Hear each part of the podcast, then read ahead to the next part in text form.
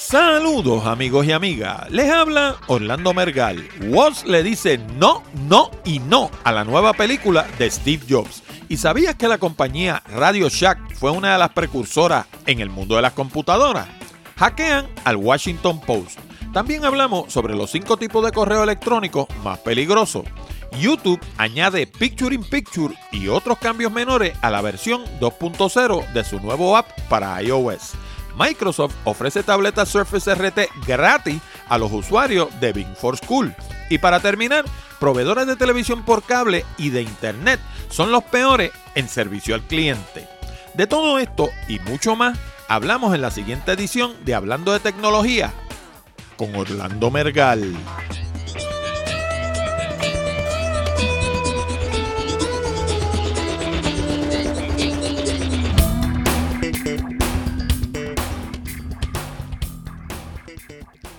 Saludos nuevamente, amigos y amigas, y bienvenido a una nueva edición de Hablando de Tecnología con este que les habla, Orlando Mergal.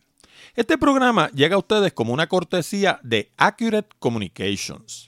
Si necesitan servicios de comunicación de excelencia para su empresa, como redacción en inglés o en español, traducción, producción de video digital, colocación de subtítulos, fotografía digital, servicios de audio, páginas de internet, blogs o inclusive producir un programa como este.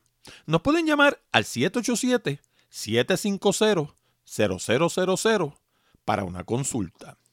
Además, si piensas visitar a Puerto Rico y te gustaría ver esas bellezas que casi nadie ve, te exhorto a visitar nuestra nueva página de turismo Puerto Rico by GPS. En Puerto Rico by GPS encuentras fotos, descripciones detalladas y mapas para llegar a los lugares más hermosos de la Isla del Encanto. Encuéntrala en www.prxgps.com. De nuevo, www.prxgps.com.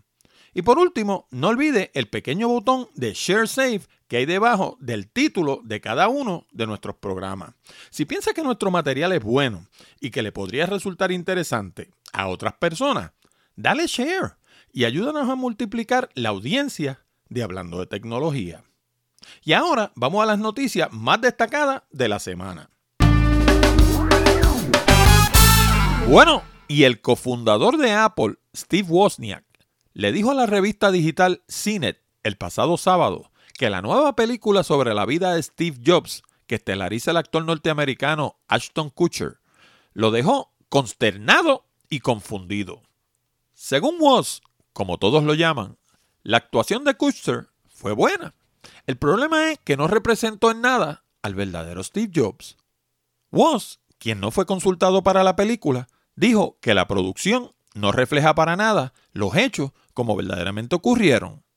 También se mostró visiblemente molesto por la insinuación de Kutcher de que la razón por la que no participó en el filme fue por asuntos de dinero. Y en su estilo jovial dijo que Kutcher todavía estaba metido en el papel cuando hizo ese comentario. Sin embargo, Woz admitió que el tercer cofundador de Apple, Ronald Wayne, un socio capitalista que se fue de la organización bien temprano en su historia, solo recibió 2.300 dólares y que eso, sin duda, fue un desacierto. Por último, Woz comentó que cuando los productores de Kutcher se acercaron a él, ya tenían un libreto terminado. Por lo tanto, sus opiniones hubieran sido irrelevantes. Curiosamente, la crítica también ha sido muy severa con este filme, lo cual le asegura un futuro sombrío en la taquilla. Y hablando de computadora, una máquina que prácticamente nadie menciona cuando se habla de la historia de las computadoras es la TRS-80 de Radio Shack, o más bien de Tandy. Esta máquina salió al mercado en el 1977, poco después de la Apple One original.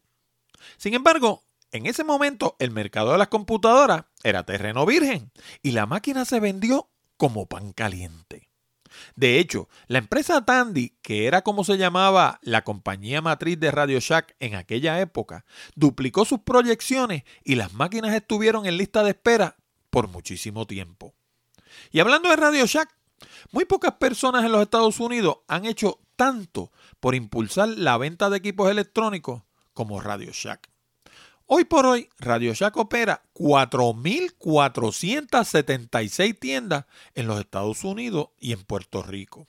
Y es uno de los detallistas más grandes de equipos de música y teléfonos celulares de ese país.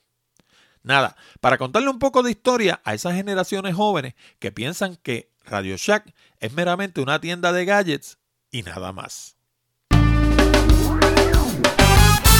Uno de los retos de hacer un programa como este es asegurar la participación de la audiencia. Por eso, en Hablando de Tecnología, queremos conocer tus ideas, opiniones y preguntas.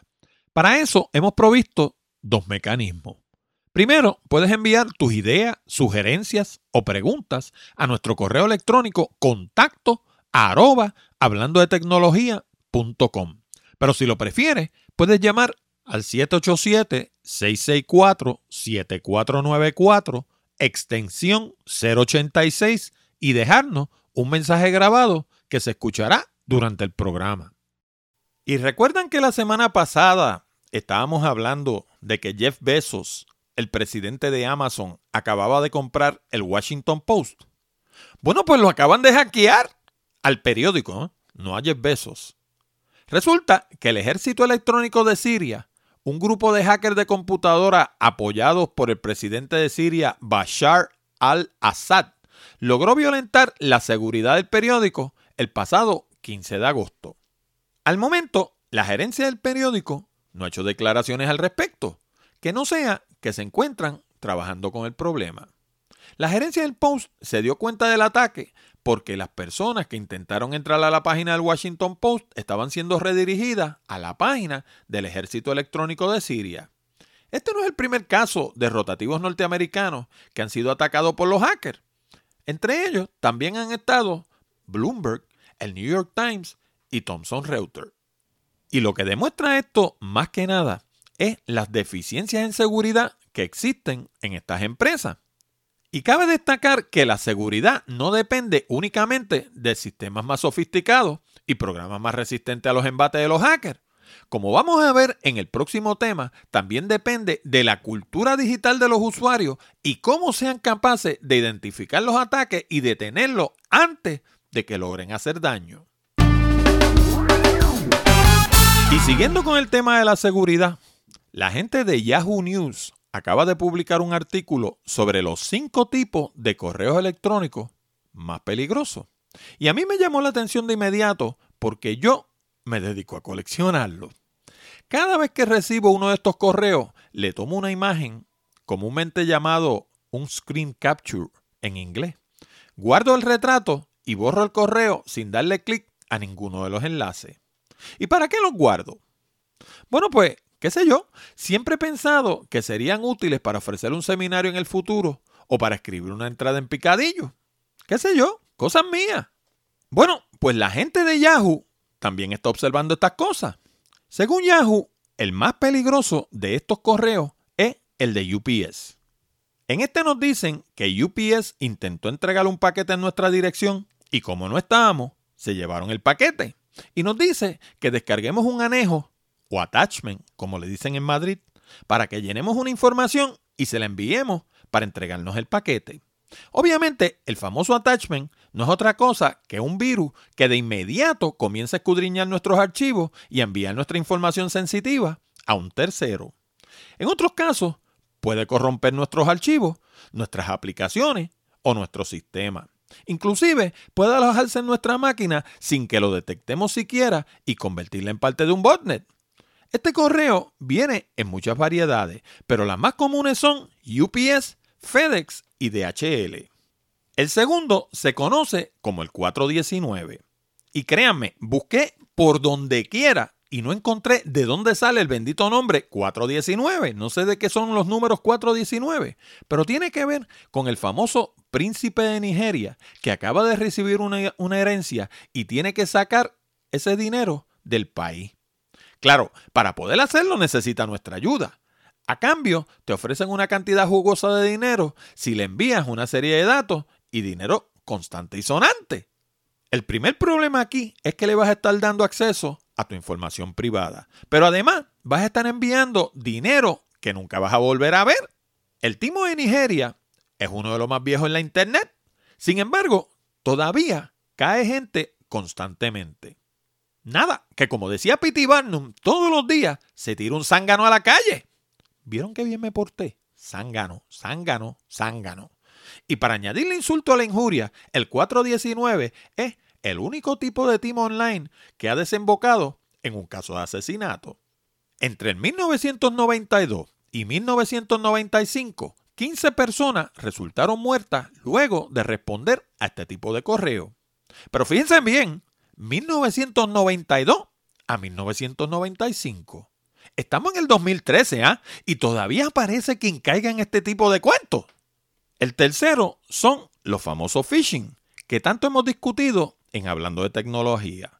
Aquí te envían un correo aparentemente oficial, como por ejemplo de PayPal, y te dicen que hay un problema con tu cuenta y necesitan que actualice tus datos. Pero ¿sabes qué? Ninguna compañía bona fide solicita información confidencial o financiera mediante un correo electrónico. Ninguna. En estos casos, si todavía tienes duda, lo mejor es agarrar el teléfono y llamar directamente a la compañía. En el 99% de los casos vas a descubrir que no existe problema alguno y que de lo que se trata es de una expedición de phishing. Ah, y para aquellos de ustedes que apenas se estén mojando los pies en esto de la internet, phishing se escribe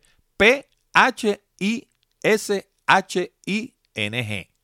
La cuarta, todavía no he oído que sucede en Puerto Rico, pero con la descomposición social que vive la isla, no me sorprendería que suceda prontito. Se trata del asesino con conciencia. Aquí nos escribe una persona alegando que tiene un contrato para matarnos. Sin embargo, él es un tipo con principio. Claro, aceptó el contrato, ¿verdad? Y preferiría no matarnos si tan solo le enviamos una cantidad de dinero. Para añadirle credibilidad a la cosa, a veces mencionan datos personales sobre la víctima. Claro, esos datos los obtienen a través de las redes sociales y otros sitios de la Internet. En el caso de este tipo de correo, lo mejor es ignorarlo, porque ningún asesino se va a arriesgar a que lo cojan anunciándole sus intenciones a la víctima. Pero si de verdad te preocupa la cosa, puedes referirle el asunto al FBI o a la Policía Nacional de tu país, según sea el caso. Y por último, está el correo que apela a nuestra naturaleza altruista. Este solicita dinero para una causa justa y hasta nos advierte sobre los truanes y nos invita a visitar una página que luce real. Claro, cuando realices tu donativo, nunca vas a ver más el dinero y el único beneficiado va a ser el timador cibernético. Ah, y no olvidemos que cuando visites la página también te van a estar instalando un virus en tu máquina. Curiosamente, el otro día escribí una entrada para mi blog Picadillo que titulé ¿Quieres vender más? Promueve el pecado en el que hablaba de los siete pecados capitales y cómo se pueden utilizar como estrategia de mercadeo. Estos son el orgullo, la envidia, la lujuria, la gula, la ira, la avaricia y la pereza. ¿Y sabes qué? Muchos son los mismos que utilizan estos hackers para embaucar a la gente. Si te gustaría leer esa entrada, te estoy incluyendo un enlace en el programa 0066 de Hablando de Tecnología. En este momento me gustaría hacer una pequeña pausa para recordarte algo bien importante. Hablando de tecnología, solo se transmite a través de la Internet, así que tu opinión es importante. Si te gusta este programa y quieres que continúe, visita nuestra página en iTunes y añade tus comentarios en la sección de Rate This Podcast. Es bien fácil. Una vez estés en la aplicación de iTunes, todo lo que tienes que hacer es darle clic al botón que lee Podcast, escribir hablando de tecnología en la ventanilla de búsqueda que va a aparecer en la esquina superior derecha, hacer clic donde lee Rate this Podcast y escribir tu comentario. Si eres de las personas que escuchan el programa directamente en la página www.hablandodetecnología.com, todo lo que tienes que hacer es darle clic al botón que lee suscríbete en iTunes y te va a llevar al mismo sitio. Recuerda, tu recomendación es importante. Y los multitaskers con iPhones que utilicen el app de YouTube a menudo van a estar de pláceme con la nueva versión 2.0. Resulta que ahora van a poder ver un video mientras escudriñan la página en busca de videos adicionales. Claro, eso del multitasking está demostrado que no sirve y probablemente lo que va a pasar es que no van a encontrar nada que les interese y tampoco van a entender el video que estén viendo. Pero esos son otros 20 pesos. La nueva función de Picture in Picture trabaja arrastrando la imagen del video hasta la esquina inferior derecha de la pantalla del teléfono. Claro, esto solo funciona cuando tengamos el teléfono en la posición vertical. Cuando ponemos el teléfono en la posición horizontal, vamos a ver una imagen mayor del video, pero no vamos a tener la función de Picture in Picture. Otra cosa que descubrí es que eliminaron el botón de Done cuando se ve un video en la posición horizontal. Como siempre, si nos cansamos de un video y tenemos el teléfono en la posición horizontal, podemos darle clic en la esquina inferior derecha para que nos devuelva a la posición vertical. Sin embargo, para salir del video y regresar a la lista de videos disponible para ese canal, ya no existe la flecha de retroceso en la esquina superior izquierda. Ahora tenemos que ir a la esquina superior izquierda, arrastrar la imagen hasta la esquina inferior derecha para que se ponga pequeña y luego arrastrar la imagen pequeña hacia la izquierda o hacia la derecha. Para aquellos de ustedes que interesen conocer el más mínimo cambio que le hicieron a la aplicación, les estoy incluyendo un enlace en el programa 0066 de Hablando de Tecnología. Sin embargo, en lo que a mí respecta, este parece ser el cambio más significativo. Además, tengo que confesar que algunos de los cambios no parecen ser lo más intuitivo del mundo. Pero me imagino que como todo en la vida, una vez nos acostumbremos, será como si nunca hubiera cambiado. Y la gente de Microsoft ya no encuentra qué hacer con las tabletas Surface RT. Sencillamente no se están vendiendo. Claro, de esto hablamos la semana pasada en el programa, pero de lo que no hablamos fue de la nueva estrategia de Microsoft de regalarle una tableta a aquellos profesores que patrocinen el nuevo servicio de Bing for School. Y fíjense, desde un punto de vista puramente de negocio, a mí me parece una excelente idea. Primero, ya Microsoft reportó una pérdida de 900 millones por las tabletas. Así que, si no se van a vender, ¿por qué no regalarlas como incentivo para impulsar otro segmento del negocio? Y lo curioso es que el segmento del negocio que están tratando de impulsar en realidad es una buena idea. Bing for Schools es una versión del buscador de Internet de Microsoft a la que le han removido los anuncios comerciales, le han añadido filtros especiales para eliminar el contenido para adultos, una frase elegante para decir pornografía, y lo han mejorado significativamente desde el punto de vista de la privacidad. Visto desde esa óptica, Bing es una alternativa mucho mejor para estudiantes a los que queremos proteger de los peligros que todos conocemos en la Internet. Segundo, Microsoft está tratando de utilizar a Bing como un caballo de Troya para insertarse en el mercado de la educación, un mercado que desde los comienzos de la computación ha sido de Apple. Eso no estoy seguro de que le vaya a resultar, pero el caso es que Bing es una alternativa sólida que puede ser de beneficio para el mundo de la educación. Además, las tabletas no encuentran qué hacer con ellas. Así que, ¿por qué no usarlas como una especie de Happy Meal para atraer al profesorado? Y por último, las tabletas tampoco las van a regalar a lo loco. Para tener derecho a una tableta, la escuela va a tener que acumular 30.000 créditos que según Microsoft va a requerir que sobre 60 usuarios utilicen Bing durante más de un mes. Como dije hace unos minutos, pienso que esta es una excelente idea y una manera efectiva de hacer limonada del limón que le ha resultado el Surface RT. Y para terminar, el otro día el periódico El Nuevo Día de Puerto Rico publicó una noticia titulada Internet está matando el cable TV, a la que yo contesté de inmediato en mi blog Picadillo con una entrada titulada ¿De quién es la culpa? Y les estoy incluyendo un enlace en la entrada número 0066 de Hablando de Tecnología para que ustedes me digan si tengo razón. Pues resulta que ahora la revista digital CINET acaba de publicar la noticia de que en un estudio realizado a nivel nacional en los Estados Unidos, las compañías de televisión por cable y las proveedoras de Internet son las peores en materia de servicio al cliente. ¿Y qué les puedo decir? Que me encanta cuando me confirman. Por lo menos, en mi caso, las dos son un desastre. Sobre el cable TV no les voy a hacer el cuento porque ya se lo he hecho antes, pero el celular, ese es un desastre más. En mi caso, estoy con ATT y cada vez que timbra tengo que salir corriendo afuera para coger la llamada. Si la trato de coger dentro de la casa o dentro de la oficina, sencillamente se corta. Ahora, el problema no es únicamente en el área de Carolina. Fíjense en esto. Yo suelo hacer compras en el área de Country Club, la tercera organización más grande de todo Puerto Rico. Country Club fue construido en los años 60, así que la mayoría de la población que vive allí son personas de la tercera edad. Pues parece que la gente de ATT sabe eso, porque el internet de mi celular en toda esa área sencillamente es inexistente. Parece que se hacen de cuenta que allí lo que viven es una partida de viejos cacatúas que no interesan tener internet.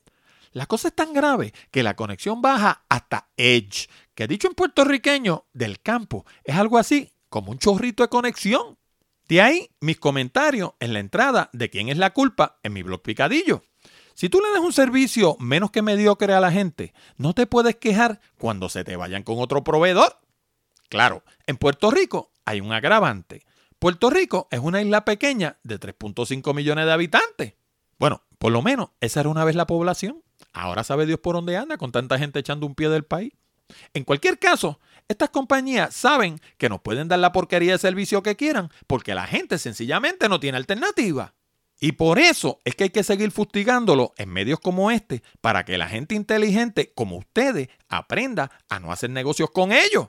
Porque ¿saben qué? El único idioma que entiende esta gente es el idioma del dinero. Cuando su bottom line, como se dice en el barrio Triana de Sevilla, se comience a afectar, van a hacerle caso a nuestros reclamos.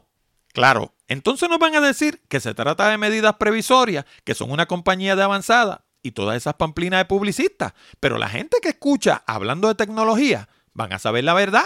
Bueno, y ustedes que escuchan el programa desde Colombia, España, México y otros países de habla hispana, ¿tienen la misma opinión sobre sus proveedores de televisión y de Internet? ¿Son igual de mediocres? Déjenos saber, vamos a exponerlo, porque créanme, si no lo hacemos, nunca van a mejorar. Bueno amigos y amigas, y con esto llegamos al final de esta edición de Hablando de Tecnología con Orlando Mergal. Les recordamos que pueden enviar sus preguntas, comentarios y sugerencias a la dirección de correo electrónico contacto arroba hablando de tecnología.com o llamar al 787-664-7494, extensión 086 y dejarnos un mensaje grabado. También les recuerdo que si desean mejorar su redacción y progresar más rápidamente en el ámbito profesional, les sugiero nuestro curso online titulado Redacción Eficaz.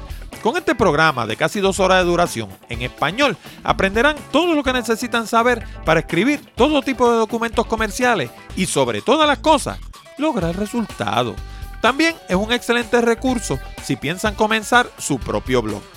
Además, les recuerdo que si de verdad quieren aprender a hacer presentaciones que logren su propósito y no solo aprender a hacer transparencias de PowerPoint, les recomiendo nuestro curso titulado Presentaciones Efectivas.